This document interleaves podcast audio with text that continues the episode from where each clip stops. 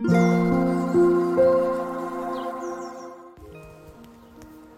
thank you for listening. This is Mac. こんばんは、デザイナーの Mac です。えー、昨日の弾き語りのライブの時にたまたまちょっと出たお話で、えー、っと今から10年ぐらい前かなあのヨーロッパに一人で、えー、っと旅行と仕事で1週間あ10日ぐらい行った時の話なんですけどえっと5カ国を10日間で回ったっていう結構そのハードなスケジュールで前ちょっとお話ししたことがあるんですけど、えっと、その予定の中にスペインのマドリードに行ってで、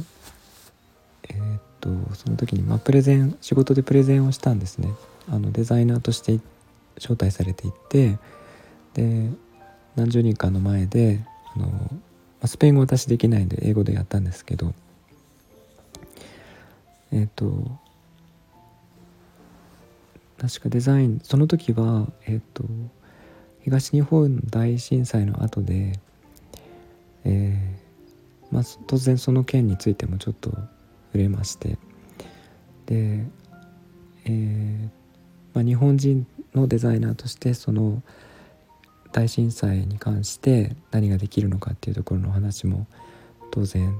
したんですけど、えっと、その時お話ししたのは、えっとまあ、福島にいたそのえ、っと家が流されてしまったあの津波で流されてしまってで、まあ、子供だけが生き残ったっていうところがありましてでそこであの携帯電話だけが見つかったんですよね親の。でそこの携帯多分スマホだと思うんですけど多分そのスマホはその、えー、一生その子の子供は手放さないだろうとでそういう状況になった時にそのスマホが、え、どういう機能を持っていればその子供が幸せになるかというかあの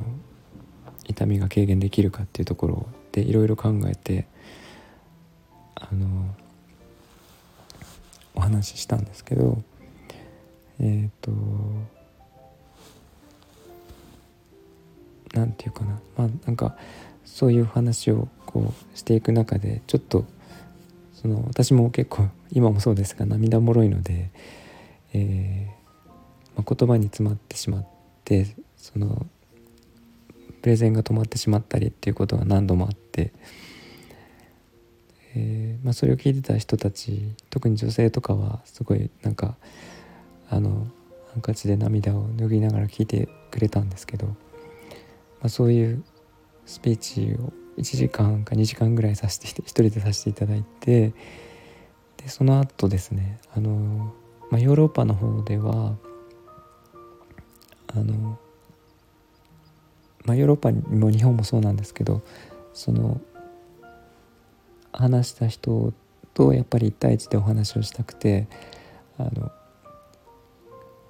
なんか列になって並ぶんですよね。で一言一言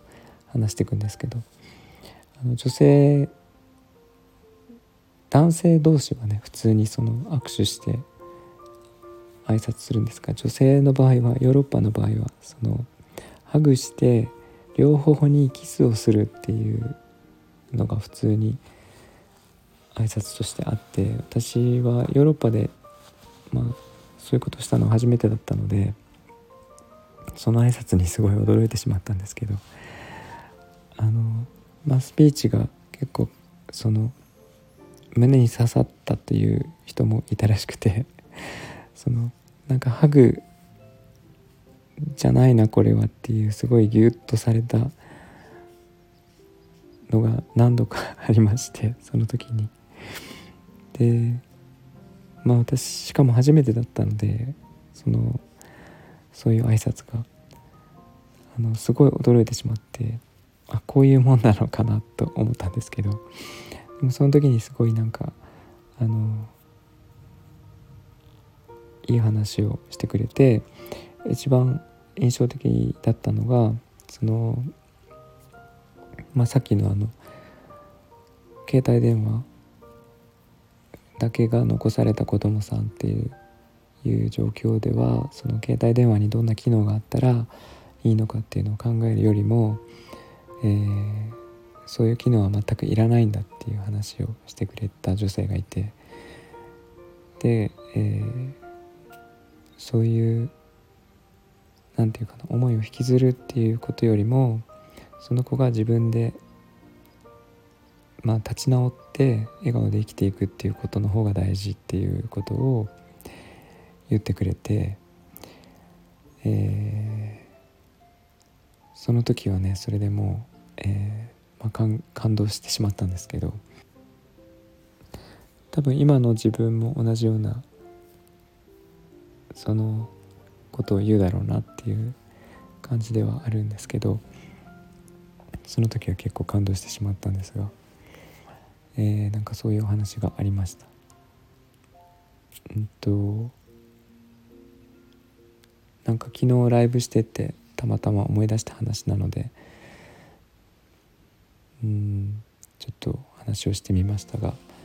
そのヨーロッパの旅行一人で行ったんですけどいろいろと、まあ、本当にいろんな経験して帰ってきたのでまたその時の話はしたいと思います。